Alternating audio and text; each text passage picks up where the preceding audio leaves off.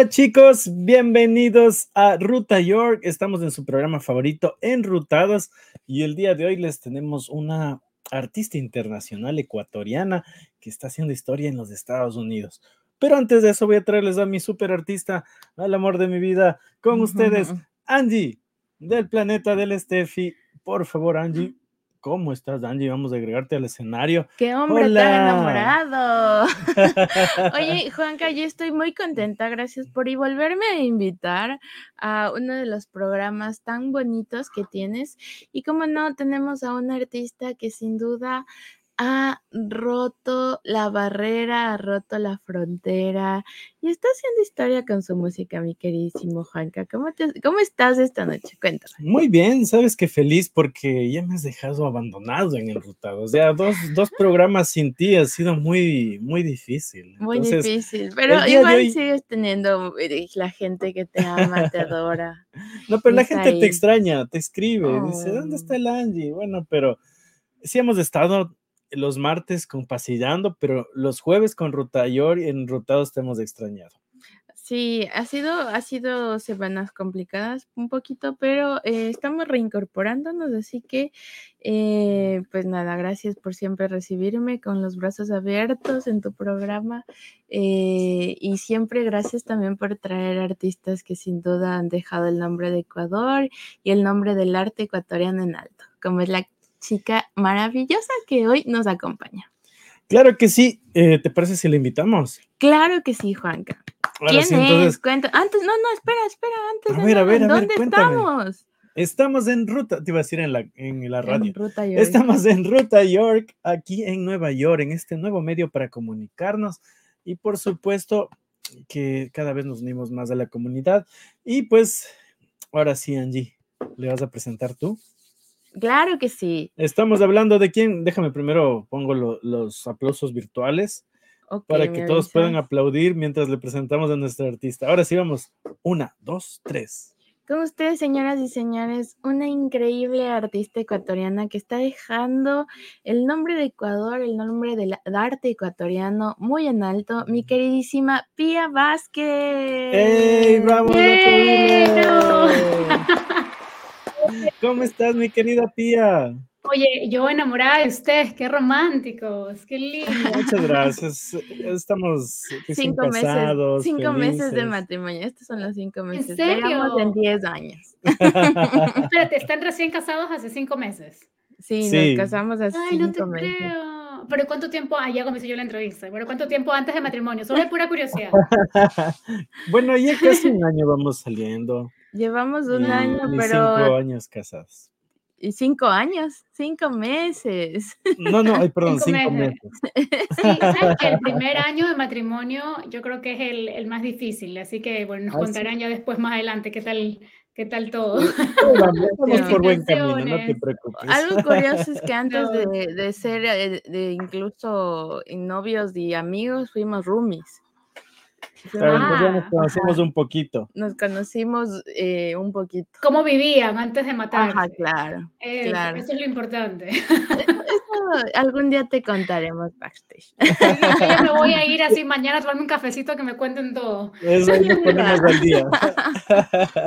Oye, Estamos bien cerca. Que estamos cruzando el puente nomás, cruzamos como un vía al Bronx y nos cruzamos para sí, o sea, se, se, ponen, exacto, se ponen en el Metro North y se vienen a Connecticut, pero te cuento que yo fui New Yorker eh, por ocho años, casi nueve años, viví, sí, viví en Manhattan, ahí en la mitad de toda la locura por, por ese tiempo y me encantó. Ahorita estoy feliz por acá en los suburbios, como decimos, ¿no? Eh, porque me escapé justo antes de COVID, tuve mucha suerte. Qué bueno, qué bueno. Pero, pero, sí. ¿Qué te parece si regresamos al pasado un poquito y nos cuentas eh, qué hacía Pía Vázquez cuando era niña? estabas en Guayaquil, cuéntanos un poquito de qué hacía Pía en estos tiempos. A ver, eh, me encanta hablar de estas historias. Yo eh, siempre, yo, o sea, ¿a qué edad? Estamos claros, Porque yo hacía muchas cosas a muchas edades. No, tranquila, cuéntanos. O sea, cuando tenía, no, mira, siempre he sido yo muy creativa, muy artística. Eh, mi mamá canta también, le fascina cantar y ella compone poemas, entonces yo siempre he tenido como que ese lado artístico, el, mundo fashion, el mundo de eh, lo que es ropa, siempre me ha gustado muchísimo, entonces yo, ¿ustedes se acuerdan de Julie? Claro, la Julie. Yo amaba a Julie. Aparte de Shusha, o sea, Shusha y Julie eran como mis ídolos. Entonces, eh, yo me vestía como Julie, con el guantecito y todo. Y yo te hablaba así. Aquí la bandana, ¿no? no, pero con el pelo de un costado, la bandana, y me vestía así como muy combinada, ¿sabes? Como se vestía Julie con las medias hasta acá, pero súper combinada. Noventero, todo así como la Barbie cuando salió recién.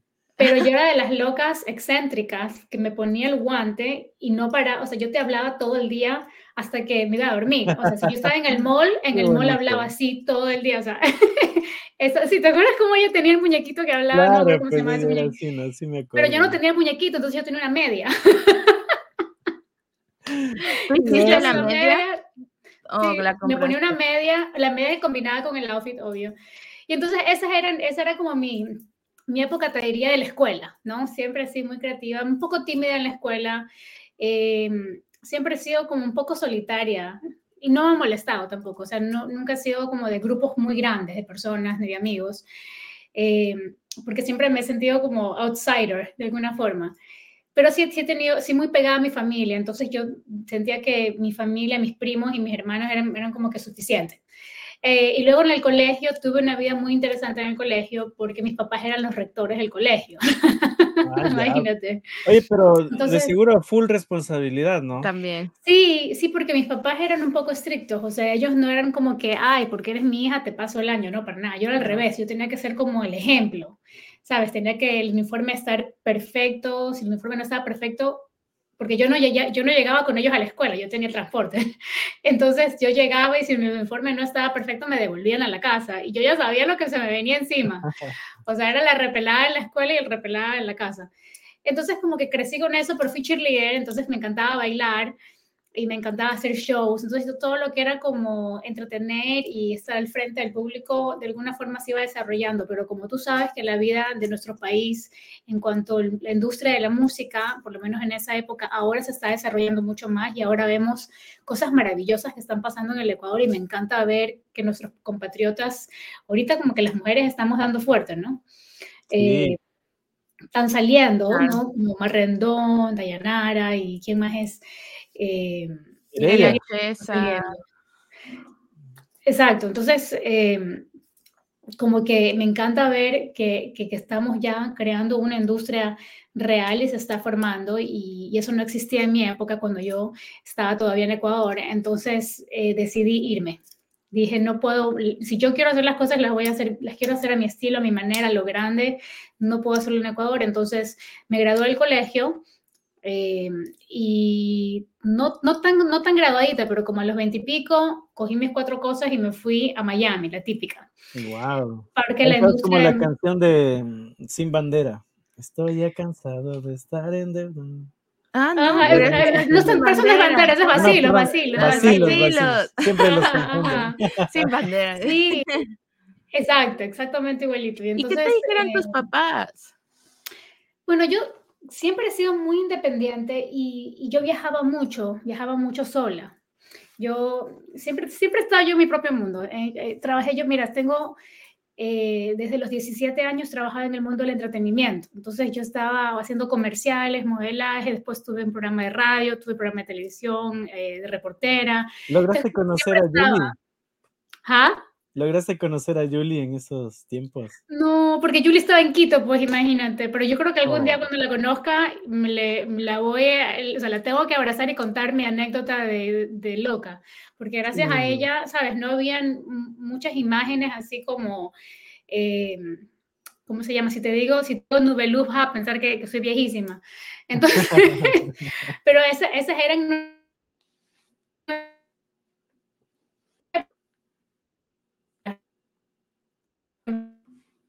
de los niños, ¿no? Así que son ecuatorianos y que, y que tuvimos esa, esa, pero cuando la vea de ley, tengo que, que, contarla. Ella sigue guapísima, creo, no la he visto, pero por ahí me pasaron una foto hace tiempo, no sé por qué, y estaba bien guapa. Y entonces, bueno, la cosa es que agarré mis cuatro cosas y me fui, mis papás, o sea, preocupados, tú sabes, es normal, pero yo, pero siempre yo he sido aventurera, soy una Sagitario, o sea, los Sagitarios somos aventureros. ¿Ves? ¿Cuál es tu, ¿Cuándo es tu cumpleaños? El 11 de diciembre. Chángale, yo soy 9. Ya ves, por ahí. 9 de diciembre, ahí. No me voy a olvidar de decirte feliz cumpleaños, yo tampoco. no te puedes olvidar. Entonces, este, eso fue lo que pasó y dije, bueno, sabes, somos, somos viajeros, somos independientes, de alma libre. Entonces, como que ya los papás me conocían, yo ya había hecho estas cosas, no de irme a vivir a otro lado, pero sí irme en aventuras, me fui a una aventura por 15 días a Utah sola, cosas así. Entonces, cuando les dije, voy a hacerlo de la música, se dio y me fui, y bueno, pues obviamente me llamaban a cada rato a ver cómo estaba, no estaba tan bien, pero yo estoy súper bien, todo está perfecto, o sea, yo no tenía plan A ni plan B, no, no tenía dónde llegar, eh, gente me vino a ayudar, me tocó eh, ser bartender, me tocó coger el bus, me tocó ser mesera, caminar, ya sabes, la típica del inmigrante. O sea, yo sí, de cero, de cero a cero. Y en esas conocí al amor de mi vida, también me casé súper rápido, y él vivía en Connecticut. y entonces él me sacó de Miami y nos fuimos a Connecticut y yo empecé mi música en el 2008 eh, por acá en Connecticut y comencé a promocionarme en Ecuador desde el 2008, imagínate y lo hice como por 3, 4 años más o menos. Se promocionó, me fue muy bien. Y luego, eh, sabes que no es una industria fácil, la industria de la música es una industria primero cara y, a veces eh, traicionera de cierto modo, ¿no? Y entonces me decepcioné. En Miami, en Miami ya logras posicionar un poco tu música o lo haces ya cuando llegas a Nueva York? No, te cuento que en Miami tuve una experiencia muy interesante, porque yo creo que Dios es tan maravilloso que te deja probar un poquito para que no te rindas. O sea, mi, mi momento en Miami no fue tan facilito, pero tuve muchos años. Disculpa que te interrumpa, pero parece que tu audio tiene como un poquito de, sonido un poco que suena, no sé. ¿Serán los aretes? Sí, eh, sí, eso suena, suena. Yo creo que sin audífonos. Ah, tratemos. probémoslo sin audífonos. sin audífonos. Ahí, ahí, a ver, déjame sacar, sacar. Déjame desconectar. Ok. Bueno, pero mientras tanto, estamos haciendo el feedback de, eh, estamos revisando un poquito la vida de esta artista increíble que es Pia. Y ahorita estábamos como hablando de cómo ella llega de Miami a Nueva York y Juanca preguntó, la pregunta del millón. ¿Hiciste música en Miami? ¿Cómo, ¿Empezaste en Miami alguna, eh, no sé, alguna etapa musical o qué cosa interesante que nos ibas a contar eh, precisamente te pasó? Sí, a ver, en Miami, lo que te contaba, eh, que de repente se cortó en su momento, es que Dios es tan maravilloso que nos da poquitos de, de, de, pruebas de que sí podemos lograr como para que no te rindas antes de tiempo, porque mi tiempo en Miami fue divertido, no lo voy a negar, pero fue difícil porque era la primera vez que me tocaba estar en un país extranjero viviendo y empezar de cero, ¿sabes? Hacer cosas que no había hecho antes, como mujer, caminar sola, etc. Entonces, resulta que yo andaba media homeless porque ya se me acababa el tiempo de que mi amigo me estaba ayudando en el apartamento.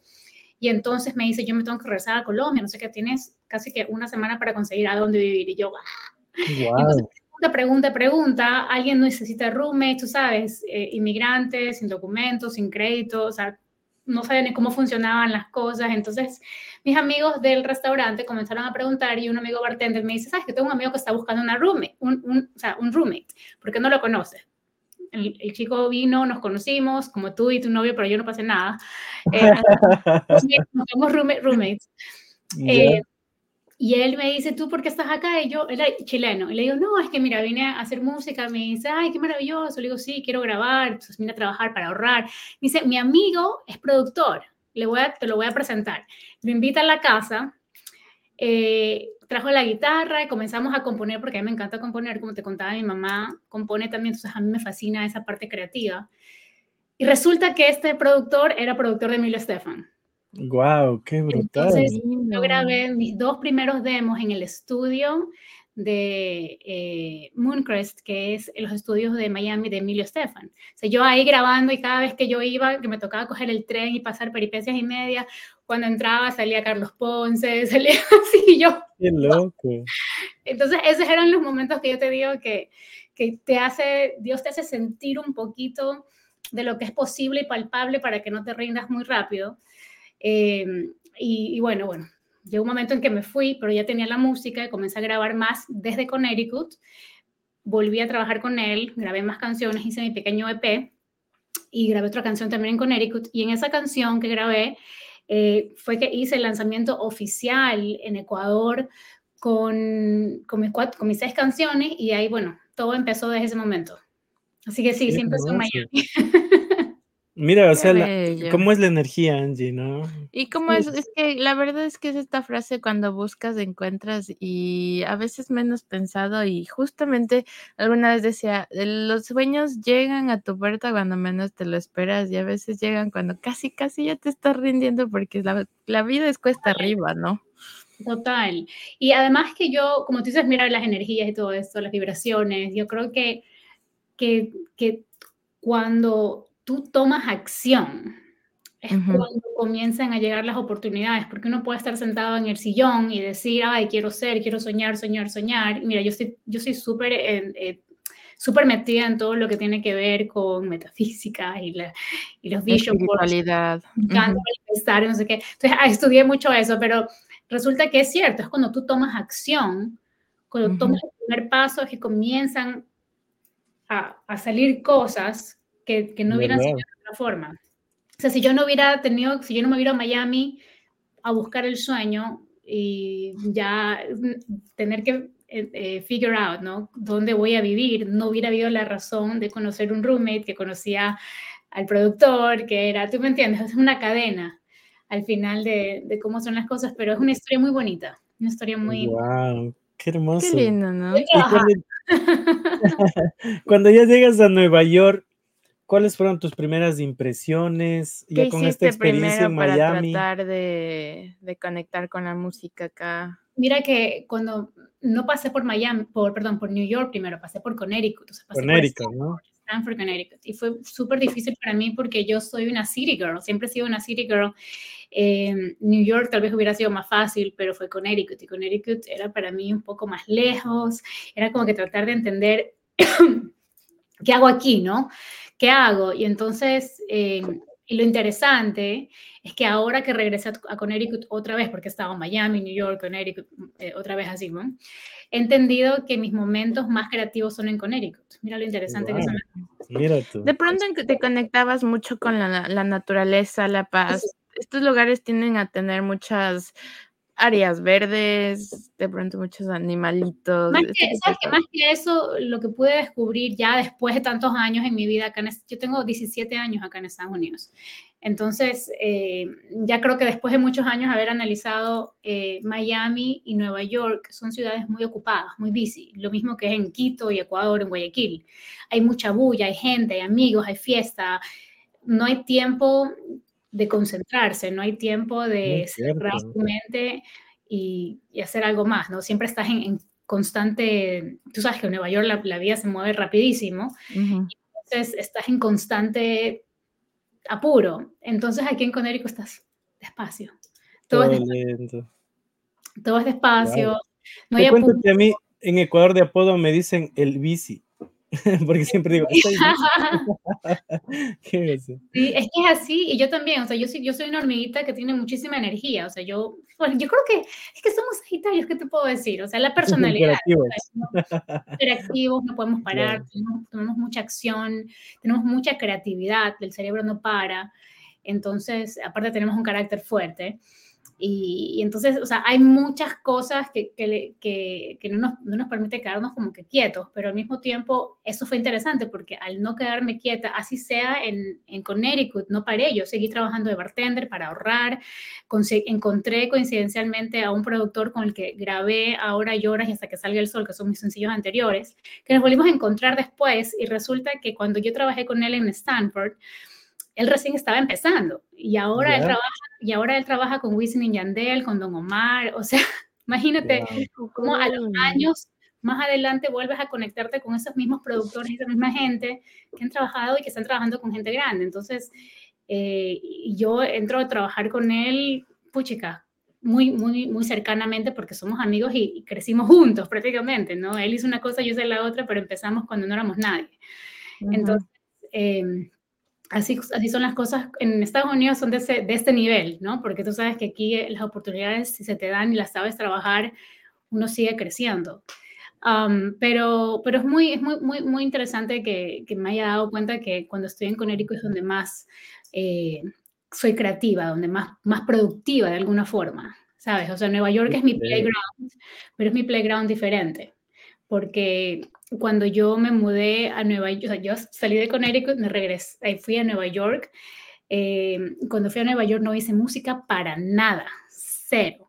O sea, yo hice un break musical desde el 2000, como desde el 2011 más o menos, o 2012 hasta, no sé, el 2020. O sea, mucho tiempo. Y esos, y esos 10 años o por ahí, yo hice bienes raíces, hice real estate en, Nueva York, en Manhattan. Entonces, aprendí otras cosas totalmente diferentes, aprendí negocios. Y eso, eso era interesante porque ya no era, ya no me comían viva. Tú sabes que en la industria todo el mundo te ofrece. Claro, y en especial el real estate en Manhattan es oh eh, brutal. Ahí están los lobos de Wall Street, pues. Sí, pues ahí estamos todos los sharks. Y yo, y, y para colmo, mujer, o sea, mujer joven, que era nueva en Nueva York, que era latina, o sea, no había crecido ahí. Entonces, eh, me tocó a, las fuerzas ser súper fuerte, no dejarme, al, final, imagínate que es una historia interesante porque cuando empecé, empecé también de cero con las rentas, despacito, y terminé vendiendo propiedades de millones de dólares, siendo una de las top producers, respetada en la industria de real estate, aunque no lo creas. Entonces, fue súper interesante porque también, o sea, de cero, machucar pasito a pasito, sacarme llagas en los pies, lágrimas, frustraciones de que no se cerraba el negocio y tú sabes que son comisiones y si no cierras no comes. Claro. y puedes trabajar todo el día y todas las semanas y no cerrar nada y es, o sea, es frustrante. Aprender ventas, aprender negociaciones, contratos, muchas cosas interesantes que hoy me sirven. Qué hermoso. ¿Y, y cómo, y qué te hace volver a la música? Eh, la verdad es que COVID fue una época muy difícil para mucha gente, por eso no me lo tomo muy como eh, light, porque mucha gente sufrió, perdieron familiares, pero para otras, otro grupo de personas fue una bendición. O sea, no soy la única que, sintió eso. Yo sentí que, para mí COVID fue una bendición de alguna forma, donde mm, estabas encerrada, no podía hacer real estate, no podía salir, no podía hacer nada, estaba yo encerrada. Y eh, en esos momentos yo ya estaba en Connecticut y estás, estás en silencio total. Yo, yo soy mamá, entonces tengo, tengo, eh, tengo una pulguita chiquitita esa, en ese entonces y una, una toddler. Entonces era como que ocupada, pero hay mucho silencio al mismo tiempo, entonces no tienes nada más que hacer que estar ahí. Y, y nada, yo no, no pedí señales, no pedí nada, de repente mi ex manager me escribe de la nada. Me dice, ¿qué estás haciendo? No sé qué, no sé cuánto, tengo un proyecto que te quiero presentar. Y yo, ok, cuando me lo mandan el proyecto era algo como que yo tenía que volver a cantar. Y yo, wait, tengo que cantar. ya no lo hago. y, la cosa es que ese proyecto no se dio, pero las cosas son así y me dejó ese bichito, el, como, ¿será? Vuelvo a la música, ¿será? Y mi esposo siempre me decía, cuando yo te acuerdas que yo te conté que lo conocí a él en Miami y él me conoció cantando, y entonces cuando yo hice el break fue una decisión personal, a mí nadie me obligó a salir de la música, y él siempre me decía, es que tú vas a volver a la música, yo sé que tú vas a volver a cantar, esa es, tu vida, esa es tu pasión, eso es lo... Y yo no sé, ya no me veo como cantando, ¿sabes? Era, estaba yo en un mindset muy empresarial. Y cuando, estás en la cuando estaba antes en la industria de la música, estaba muy artista. Entonces, como que buscar ese punto medio entre, entre ser quien soy hoy, que era más empresaria, con ser, volver a ser artista, fue un proceso mental otra vez, ¿sabes? Volverme a reconectar con mi ser. Porque yo siempre he sido medio excéntrica en, mis formas de, de, vestir, de ser, o sea, eh, inclusive en real estate. yo iba pop star a la oficina. me di cuenta cuando fuiste a Premios de Unidad. Tu, tu propio Claro, claro. Entonces, lo opuesto decía que, mira, las cosas yo creo que todo de alguna forma, así sea desde chiquitos, todo lo que uno hace se arrastra. O sea, te estoy hablando de ropa, te estoy hablando de fashion desde que tenía puchicas peladita, ¿no? Y luego eso se fue arrastrando, eh, inclusive hasta vivir, imagínate, en Nueva York, yo disfrutaba levantarme todos los días y salir a hacer un catwalk en las calles, ¿no? Un runway. Y, ir a la oficina, arreglarte para ir a cerrar apartamentos caros, entonces tienes que vestirte bien. Entonces, para mí era divertidísimo.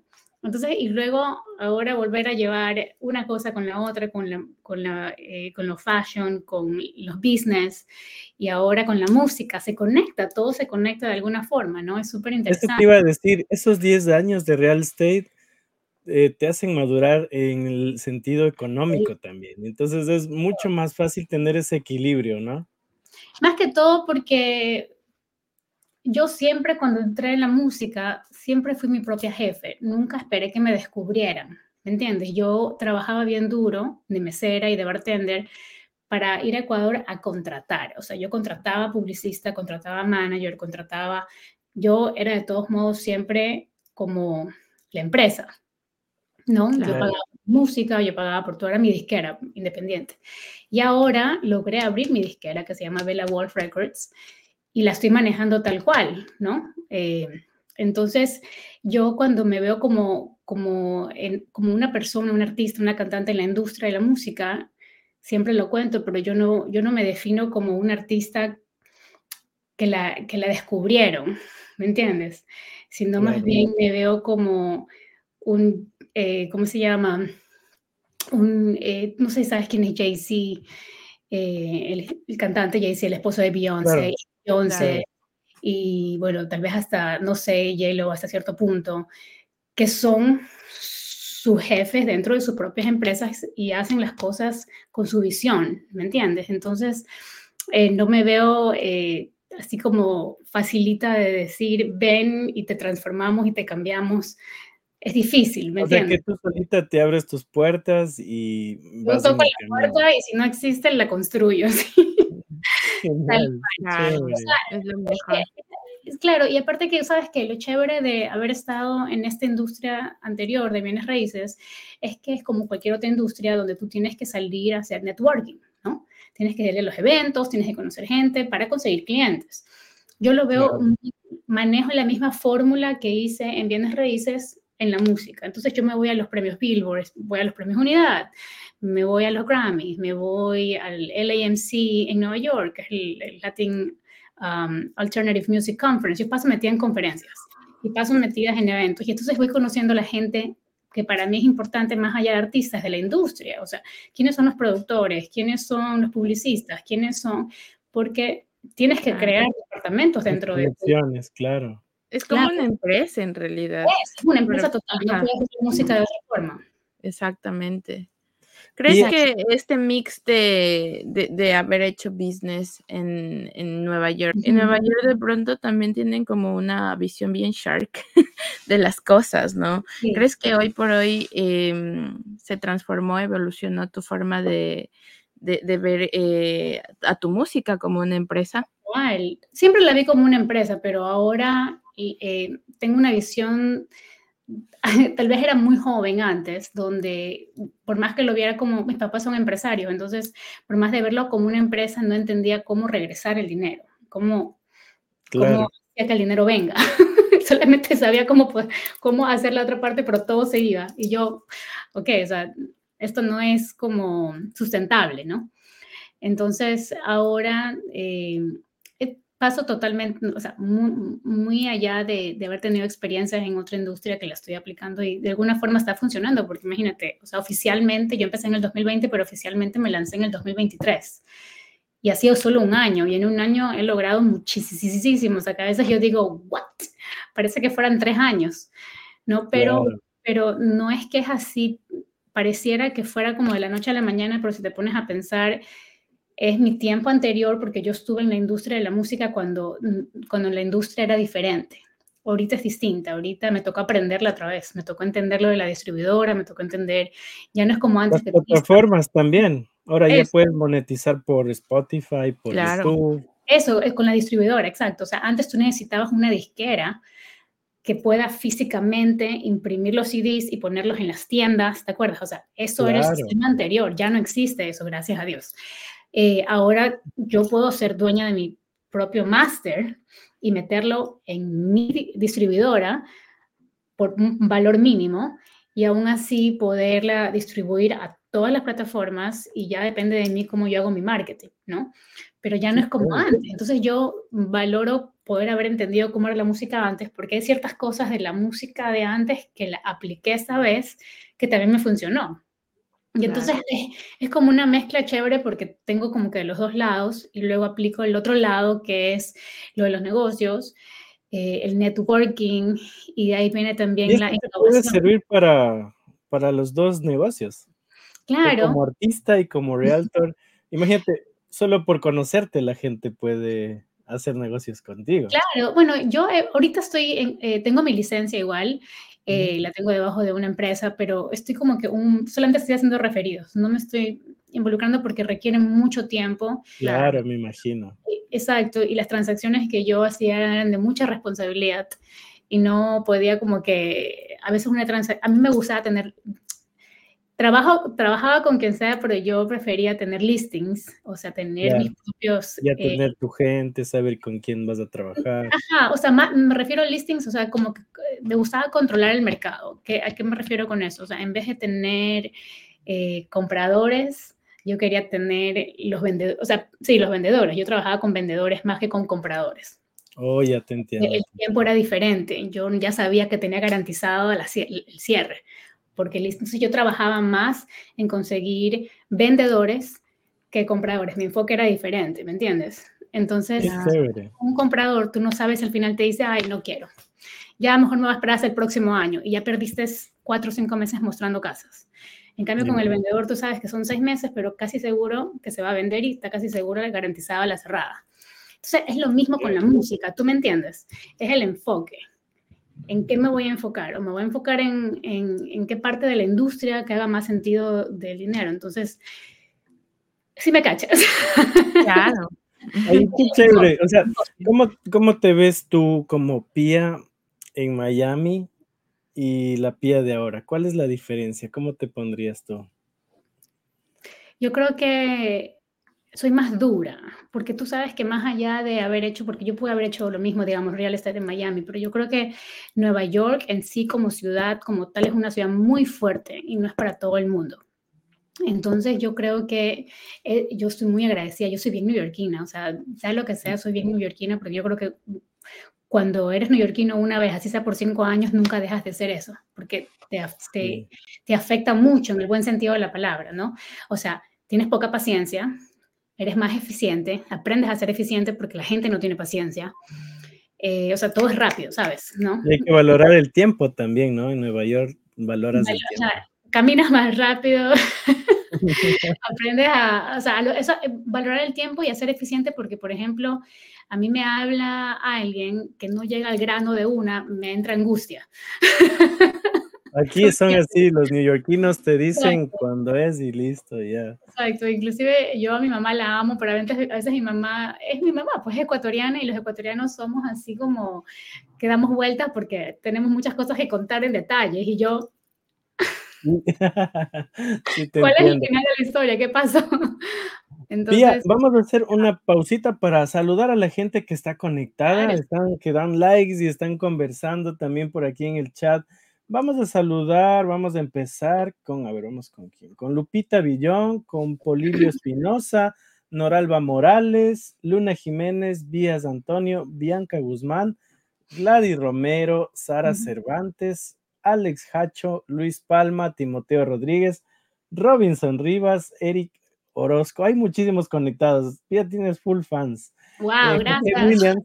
Y bueno, Andy nos va a leer los comentarios. Andy, si tienes los claro comentarios. Que sí, eh, por acá nos dice eh, Armando, saludos chicos. Mi saludos a la saludos, Armando. Pía desde Quito, Ecuador. Henry Llanes nos dice saludos chicos de Ruta York y a Pía, un gran, una gran artista que nos representa como latinos. Hola amigos de excelente programa, nos dice Jorge Reina, estoy en el camello hablando bajito. Hablarán, dice. Hablarán bajito a que mi jefe no me dé palo. Dejarán en ver para pegarnos unas agüitas de vieja, dice. Qué bestia. Te cuento que, o sea, suelo hacer rutas de restaurantes y, gastronomía ecuatoriana.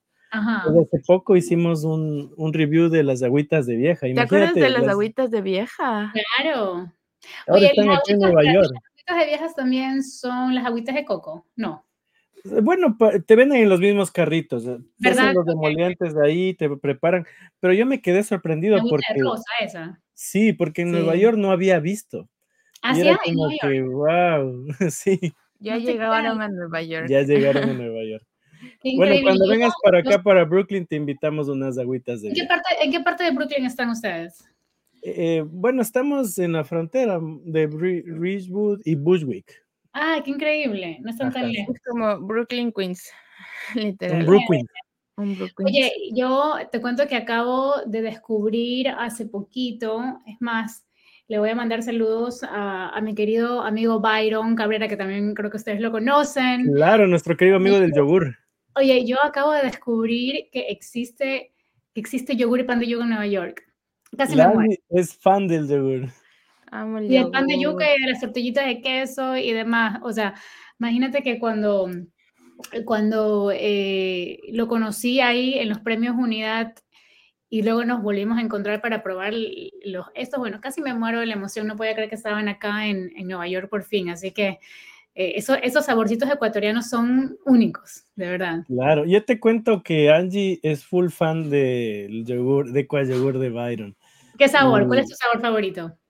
Verás, me gusta, eh, tiene uno que es passion fruit. Eh, me encanta passion fruit fresa y me encanta con las, los, los pancitos de yuca, pero son mm. demasiado iguales a los de Ecuador. por mora. Mora. Él, sí sabe. sí, el de mora también es rico. Eh, Patti Pastas nos dice: Saludos chicos a la distancia, un fuerte abrazo de parte de Arelis, Emily, Teresa y Hugo. Abundantes bendiciones. Ay, qué lindo. Muchas gracias. Pía, ahora sí vamos a la parte musical. A ver, por ahí si nos puedes cantar un poquito. A nosotros nos gusta que em, nos cante. Primero te quiero hacer una pregunta. Sí. ¿Cuál fue la primera canción que compusiste? La primera canción que compuse era, eh, que tenía 14 años. ¿Ya? Ay, mira, no me la, yo la tengo anotada en alguna parte de mi casa, o sea, en Ecuador. Eh, bueno, ya no estoy, ya mis papás ya no están en Ecuador, pero ahí ellos tienen una bodega. Eh, y era, eh, a ver, déjame acordar para cantarles un pedacito. Era la, época, la, época, del colegio. Era. Me saber si te era, eh, estoy de acordarme de esa partecita que, que, era, yo pienso todo el día en ti y pienso que tal vez te conozco al revés y al revés. Siento que te conozco mucho ya y para mí conocerte es quererte y besarte es adorarte contigo. Siento el sol se va mi corazón, te quiero conocer un poco más a ti. Oye, me acuerdo la letra, qué loco. de seguro de haber sido de tu primer amor, ¿verdad? Em, ¿Sabes qué? No, no, ¿sabes quién era mi primer amor en esa época? Mercurio. Mercurio, oh, claro, qué lindo. Alex, Alex de Mercurio. Entonces, yo creo que esa, en esa época del colegio yo tenía 13, 14 años. Estaba bien pelada, pero mira, yo me acuerdo la melodía, me acuerdo, y yo no tocaba instrumentos en esa época. Entonces, yo componía mucho la melodía mentalmente y era muy extraño porque yo escuchaba instrumentos en mi cabeza. Y una vez una vez, eh, cuando en el EP anterior que lancé en Ecuador, hay una canción en inglés que se llama Never Leave Me. Y cuando la compuse, yo había ya aprendido a tocar el piano suficiente, o sea, los acordes para poder componer. y yo le, tocaba la canción a mi esposo, una canción en inglés, que era Please never leave me. Pero cuando la tocaba en el piano sonaba súper romántica. Y yo le digo, es un reggae. ¿Y el qué? Pero si eso suena melodías así ultra románticas. Yo no, es un reggae, es que yo siento que es un reggae, no sé qué. Y cuando la llevé, eh, los acordes y le canté esto al productor, le hicimos reggae. O sea, él pudo, ajá, pudo agarrar mis ideas y mis melodías y todo, pero muy extraño, ¿no? Poder escuchar los, los, los instrumentos en la cabeza. Pía, ¿tu género es pop, pop, pop rock? ¿Con qué género te defines? Yo soy una, yo soy una artista pop. Un artista pop, siempre he sido pop y siempre seré pop, pero en estos momentos estoy haciendo pop urbano porque me estoy divirtiendo mucho con la era urbana. No, no hago reggaetón, o sea, lo mío no es reggaetón. Si tú escuchas mis canciones, son, tienen mucha fusión. Claro, por ahí hay reggae, RB. Sí, exacto. Por ejemplo, Ahora Lloras es, es bastante mm, urbano, pero no es reggaetón, reggaetón, sino es tipo de ser pop. Chino y Nacho, por ahí, ¿no? Eh, y Chino y Nacho son súper comerciales, súper así como tienen son más pop que Don Omar, ¿no? Claro. Eh, de ahí, eh, hasta que salga el sol, esta es una canción para mí una de mis favoritas porque es una, otra vez, una fusión bien loca. O sea, cuando trabajé con el productor que te digo de Stanford, eh, que ahora vive en la Florida, él le, o sea, le, dije, quiero componer una canción que sea una mezcla entre Pepas. ¿Te acuerdas la canción de Pepas de Ferruco? Claro, Pepa, la, fiesta. Le dije, quiero una mezcla entre esa canción eh, con eh, la canción de, de, ¿cómo se llama? Este, de, de Tini, la de... Miénteme, es lo que tú quieres conmigo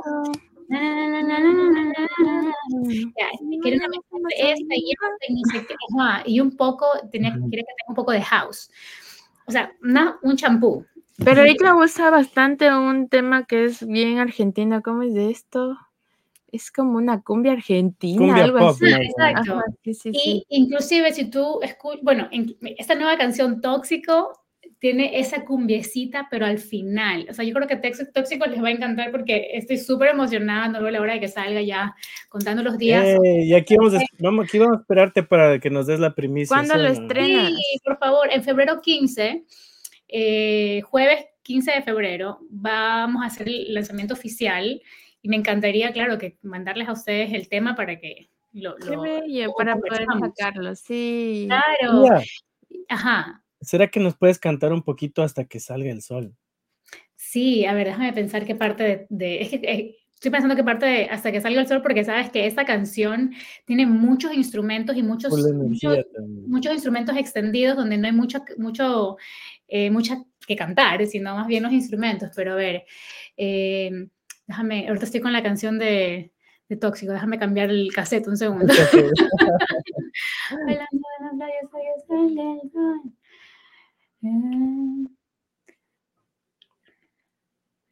Oye, ahorita se me fue la melodía, déjame un segundo volver a reconectar, que estoy ahorita, me metió tóxico y se me metió la de Tini.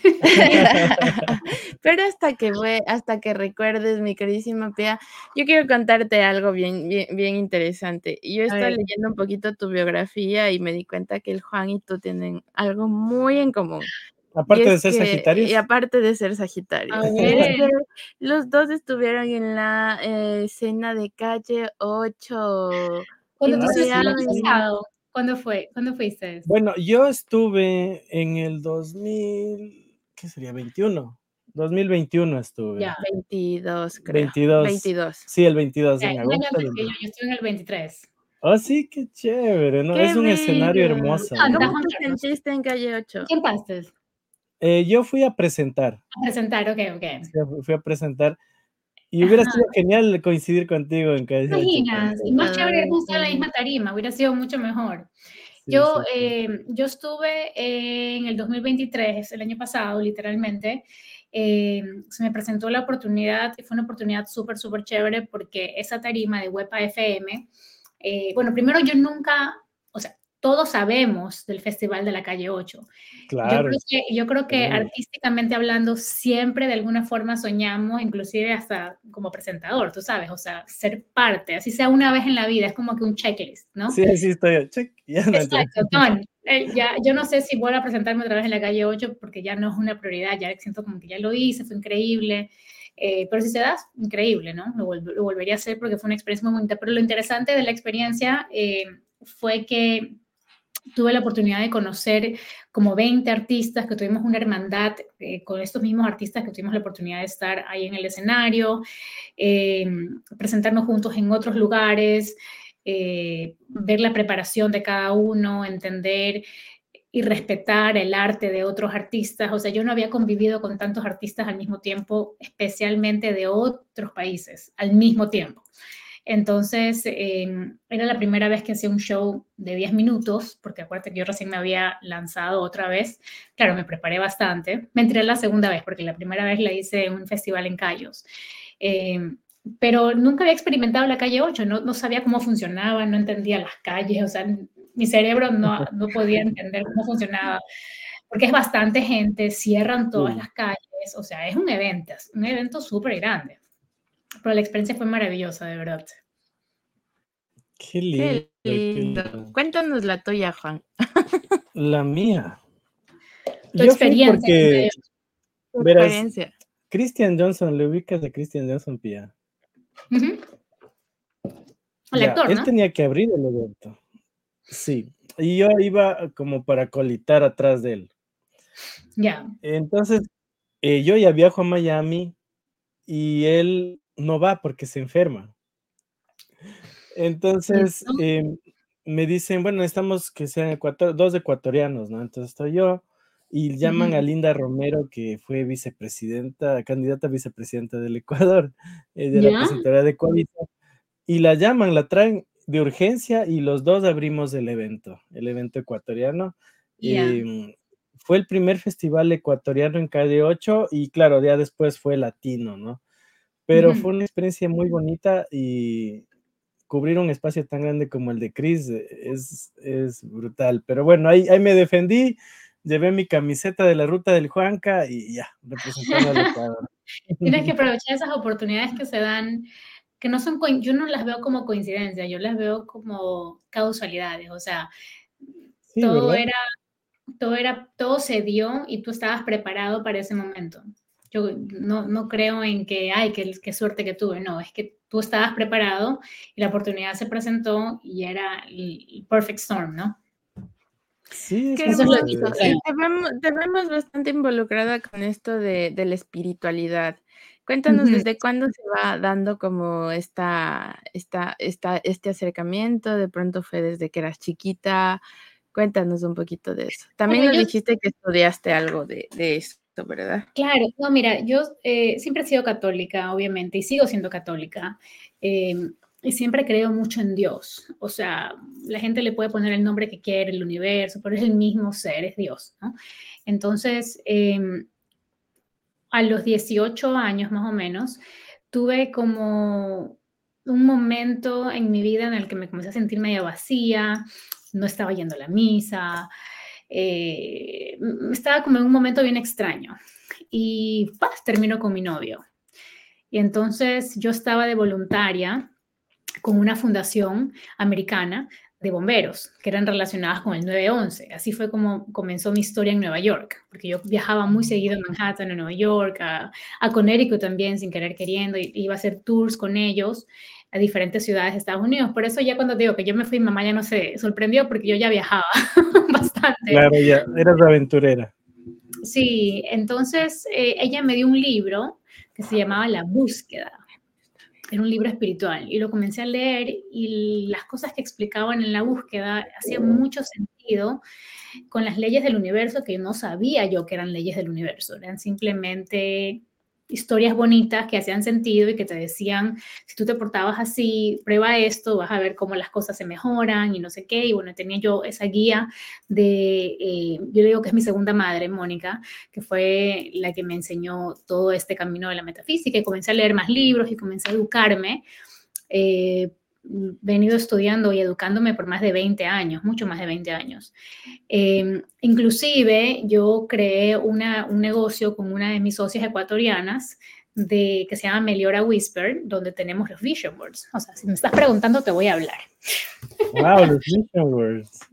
Yo estaba viendo eso, eso en tu Instagram. Sí, nosotros hacemos esos vision boards, ¿sí ves? Y entonces eh, vienen con stickers, nosotros hacemos los stickers y cosas así. Y les hacemos masterclass a las personas que están interesadas en hacer sus vision boards. O sea, es más, atrás, tú ves, déjame ver si me voy para acá. Ahí atrás, ¿sí ves? qué bonito. Eh, está mi otro vision board y todas mis cosas como me planifico. Del otro lado me voy con, con el, el, fashion mood board y cosas así. Entonces, yo creo mucho en, yo soy muy visual. Yo creo que eh, Juan Carlos ha de ser igual. Tú no eres muy visual. Sí, por ahí va. Sí, soy cool. Y, me gusta también auditivo y visual. Exacto, igualita. Entonces, em, como soy muy visual, necesito tener y, como la parte visual y entender cómo funciona. Entonces me comencé a educar con el tema de Vision Board por más de 18 años que le he venido haciendo, o sea, tal, a tal punto que se me hace tan natural porque lo sé tanto que dijimos, bueno, el negocio es lo más, lo más lógico porque es tan fácil y me divierto, me apasiona muchísimo y además que te deja con un sabor de boca bonito porque tú sabes que estás dándole a la gente algo que va a cambiar su vida. O sea, la información que uno comparte no es con la intención de, ay, te vendo un producto y ya, no, es, es el producto te va a ayudar a cambiar tu vida, a organizar tus ideas, a tener una visión muy clara con lo que quieres alcanzar. Entonces, el Vision Board tiene mucha, eh, o sea, la, parte espiritual está muy conectada con la parte científica. O sea, no es solamente espiritual y religión, sino que, por ejemplo, hay muchas cosas científicas, pero comprobadas literalmente, que hacen sentido. Entonces, que son las leyes, por eso les llaman las leyes del universo, el quantum, el quantum eh, physics, las leyes, ¿cómo se dice? Cuánticas. Leyes cuánticas. Eh, y entonces es, es, es, interesante, o sea, eso esas cosas entenderlas me apasionan muchísimo y las aplico, ¿eh? O sea, no solamente las hablo, sino que también soy una, la mejor estudiante. Inclusive, cuando yo hice mi lanzamiento en el 2023 con la música, y antes de la música, eh, con real estate, yo tenía todas mis visiones y ahora con la música tuve la visión y se me cumplió casi todo lo que está aquí atrás. Precisamente eso te iba a cumplir, eh, iba a, ¿cómo es? a preguntar. Em, has cumplido un vision board y ya lo acabas de responder. Sí, mucho. He cumplido, todas las veces que creo uno, cumple el 80%. El 20%. ¿Y para cuánto tiempo te planteas? ¿A un año, tres años, cinco años? Un año. Siempre las ando un año y a veces hasta se cumple más rápido. O sea, eh, yo digo, un vision board se me cumple el 80% en un año. El 20% que no se cumple es porque es un sueño muy grande. ¿Sabes? Algo como que toma tiempo. ¿No? ¿Y cuál es tu sueño más grande que escribiste en tu Vision Board este año? Este año el Latin Grammy. Wow, apuntamos pero me fui, pero me fui a los Grammys. O sea, a veces uno pone las cosas y atrae, o sea, uno las pone con una intención, pero atrae la otra. ¿Tú me entiendes? O sea, fui a la alfombra, estuve en la alfombra roja, yo también tengo aquí la alfombra roja, tengo los Grammys, tengo todo. Estuve en la alfombra roja, estuve en los Grammys, pero todavía no me domina. Eso va para la próxima. Pero, sabes lo chévere, fuiste, hiciste los contactos, sabes la experiencia. Sí, más que, ¿sabes? Lo más bonito de todo es que vuelvo a mi época anterior del 2008, y 2009 y 2010, hasta el 11 que hice mi música, es que yo tuve otro productor que se llama Marco Godoy en Los Ángeles. Yo fui a Los Ángeles. Uy, ganador de Grammy, ¿no? Ecuatoriano. ¿Ah? Es ganador de Grammy, ¿verdad? Eh, Marco, Marco Godoy es venezolano. Oh, venezolano. Y es, y no sé si fue ganador, pero sí fue nominado. Entonces, lo bonito es que yo voy a la alfombra roja, veo un montón de gente grande, ¿no? Y yo, wow, qué increíble, una foto por aquí, por acá, con un montón de gente. O sea, me hice una foto, por ejemplo, con Fonseca y me lo topo, me lo topo Fonseca después en otra fiesta y yo, te conozco, man, sí, sí me acuerdo. Y así comienzas a, a, verte tan seguido que ya es como nos conocemos, ¿tú me entiendes? Pero lo bonito, lo bonito con, con este eh, productor es que, bueno, estaba yo en la alfombra roja y de repente lo veo pasar, no lo veía hace 10 años. Y yo, Marco, y el man, tía, y yo, te nominaron, y él sí, o sea, qué lindo volvérmelo a encontrar en una alfombra roja 10 años después, cuando también a él lo conocí de cero, o sea, él también estaba empezando de nada, yo empezando de nada, y 10 años después nos vemos los dos en la alfombra roja, qué bonito. Entonces, esos, esos momentos así lindos de poder ver el crecimiento de la industria de hace muchos años, y tú segura que de aquí a 10 años más va a volver a pasar con otra gente, ¿me entiendes? O sea, como ustedes, por ejemplo, cuando tengan tremendo show, así, y yo, ¿se acuerdan? Ahí estoy muy seguro que, que, tal vez nos topemos en los Grammys. Tú ganando y nosotros cubriendo. Ya, ya tengo que me entrevista en los Grammys. Si lo puedes imaginar, lo puedes lograr, dicen. Por sí, así que chicos, a, poner, a ponerlo en la alfombra, lo vamos a poner ahora Hay que en el hacer vision, este board, mi amor. Sí le he pedido al Juan que lo haga. Sí, sabes que yo tengo algo similar, pero lo mío es escrito. No es tanto. Funciona, es lo mismo. Sí, sí funciona. ¿Sabes que yo? Yo soy más visual, a mí me encanta abrir revistas y cortar. Y, ella le gusta dibujar, pintar.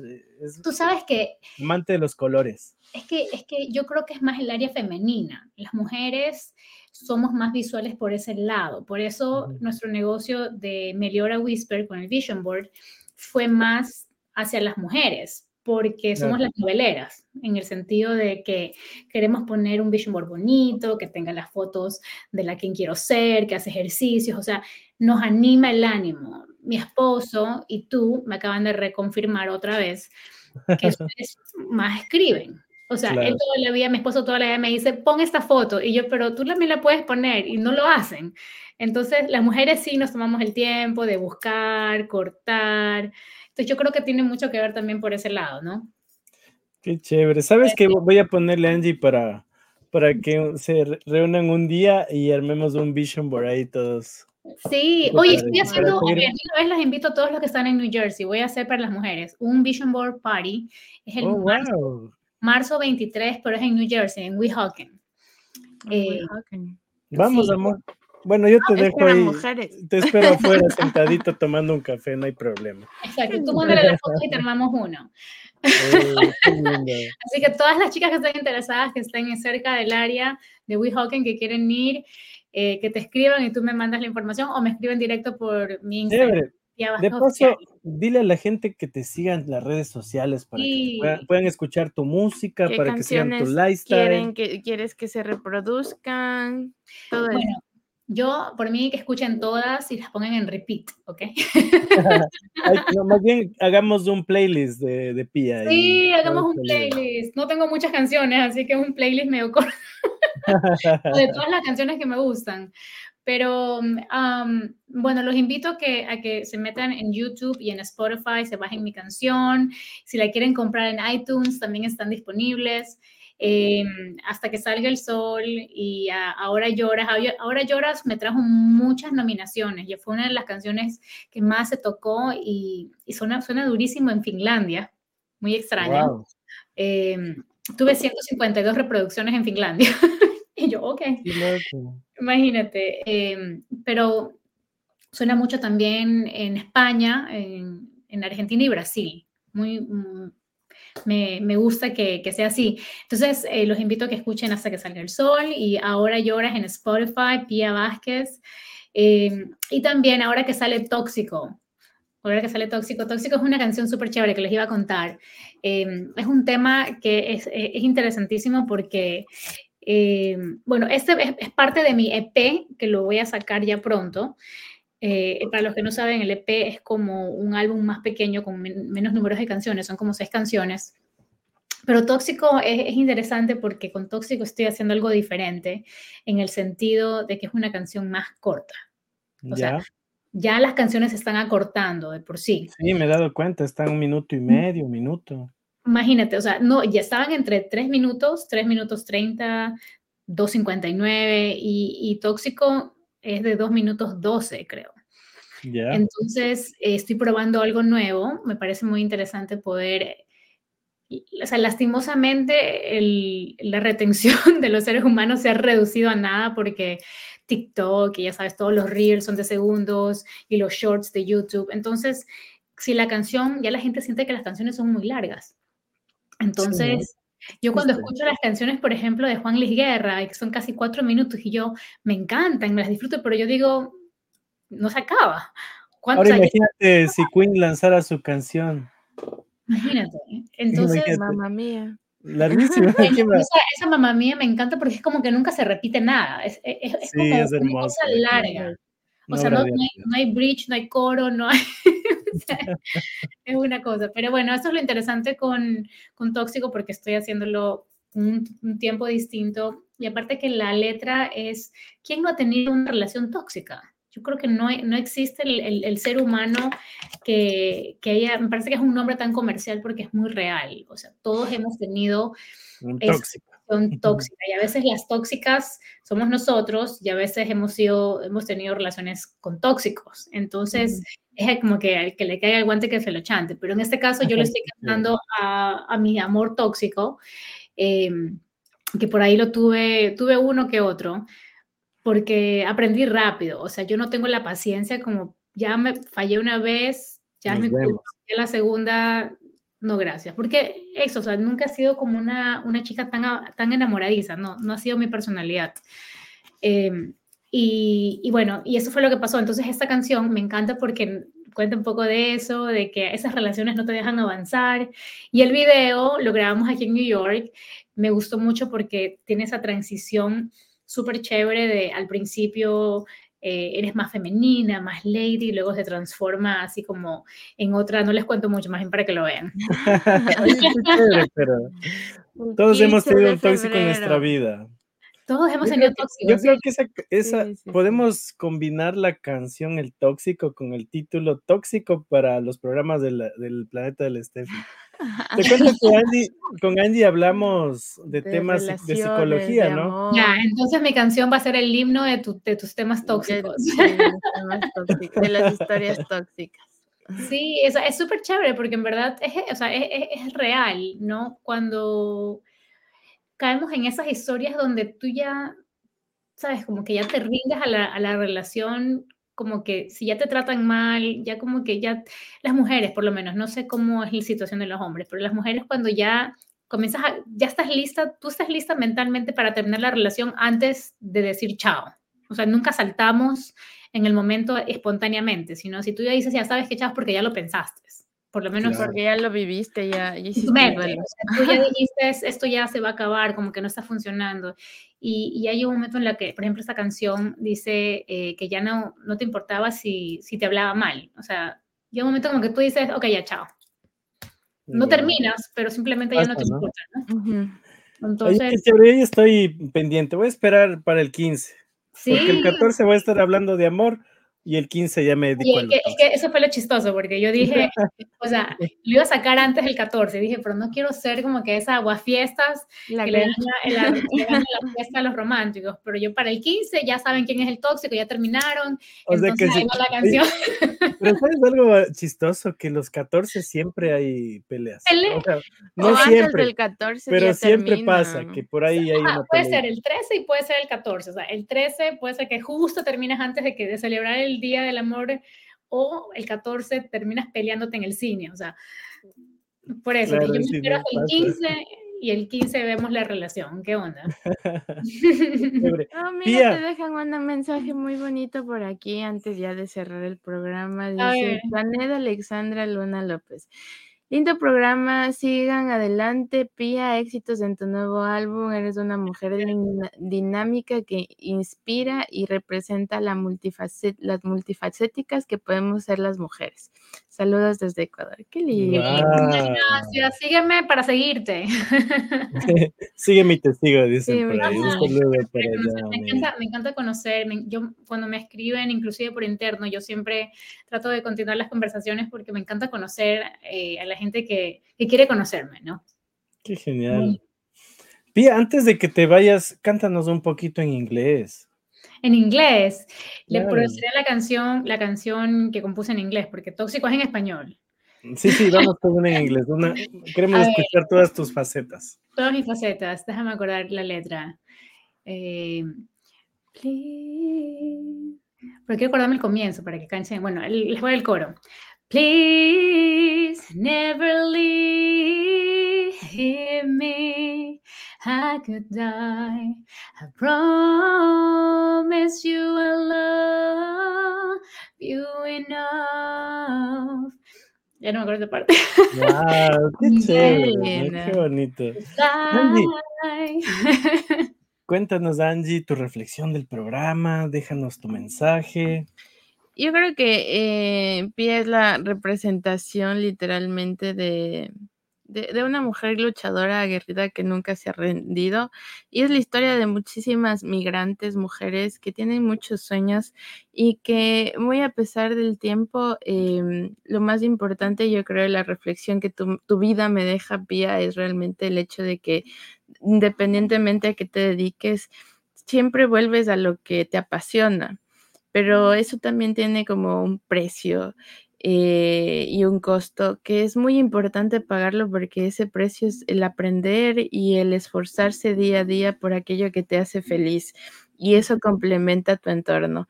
Eh, veo en tu rostro que, se ilumina y veo ajá, y tus, tus ojos brillosísimos, sin duda, que yo creo que de alguna otra manera refleja lo que es tu vida. Así que gracias por inspirar, eh, Pía, de verdad te mandamos un fuertísimo abrazo. Gracias, y gracias. Esperamos ya pronto verte en los Grammys, yo sé que Ay, ¿te, imaginas, ¿te imaginas que estamos ahí todos juntos? Qué lindo.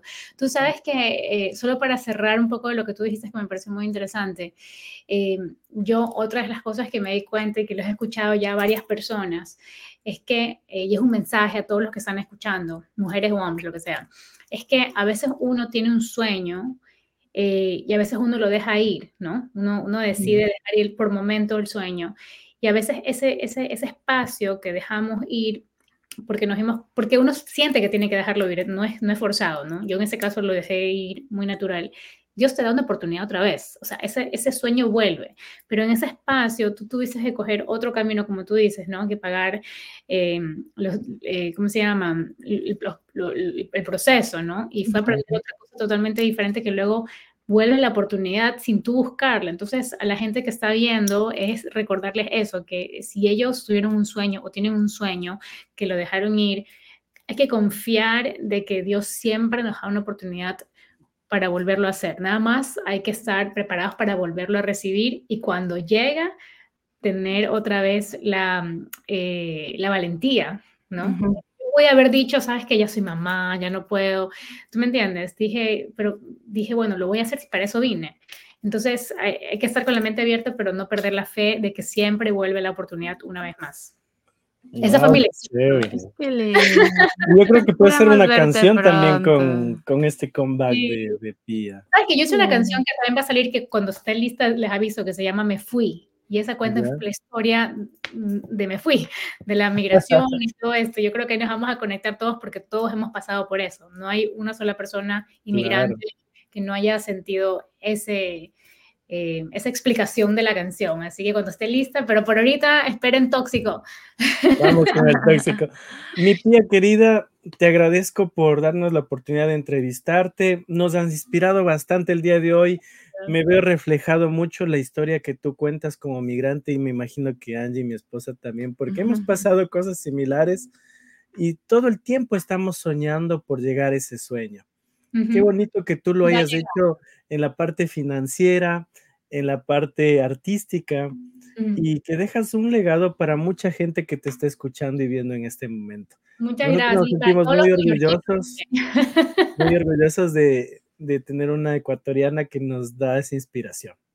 Gracias, gracias a los dos de verdad por recibirme. Angie, tengo una pregunta porque estoy muy curiosa. ¿Qué signo tú eres? Capricornio. Capricornio. Oye, pero yo no sabía que los Capricornios se llevaban tan bien con los Sagitarios. Qué lindo. Una cuestión de adaptarnos. ¿Sabes que algún día quisiera hablar de signos? Porque yo soy muy curiosa del tema de signos. Hay que invitarle a Pía a un programa. yo no sé mucho de signos tampoco, pero me doy cuenta de que sí, entre comillas, tenemos cosas parecidas. O sea, pero no, no sé nada de signos. Cuando quieres hablar de Vision Board, ahí sí me llamas. Claro Hay que hacer un Vision Board. un Vision Board. Mi tía querida, eh, un último mensaje para la gente que te esté escuchando y, al final, si puedes, mándanos un saludo al medio Ruta York. Bueno, eh, quiero mandarle un saludo gigante a todos mis ecuatorianos. Eh, para mí es un orgullo siempre ver a mi gente aquí en Estados Unidos y, en muchas partes del mundo eh, buscando su sueño y, la verdad es que no me puedo quejar del apoyo de mi gente, a ti, Juan Carlos, de verdad, Angie, muchísimas gracias por apoyar a los ecuatorianos aquí en Estados Unidos. porque sin ustedes, tú sabes, no tenemos las plataformas y yo agradezco mucho eso. Los invito a todos a que eh, se queden conectados, que me sigan en mi cuenta para que puedan escuchar la nueva canción y puedan ver el nuevo video de Tóxico. Si quieren, suscríbanse ya eh, a mis cuentas de Spotify, de YouTube, etc. Em, y les quiero mandar un beso gigante eh, y un saludo bien grande a toda mi gente maravillosa de Ruta York y de Enrutados. Lo dije bien. Sí, muchas gracias, muchas gracias, tía. Sigamos con esa energía nos vamos escuchando hasta que salga el sol. Salga el sol. y bueno, nos vamos súper felices. Muchas gracias, Pía.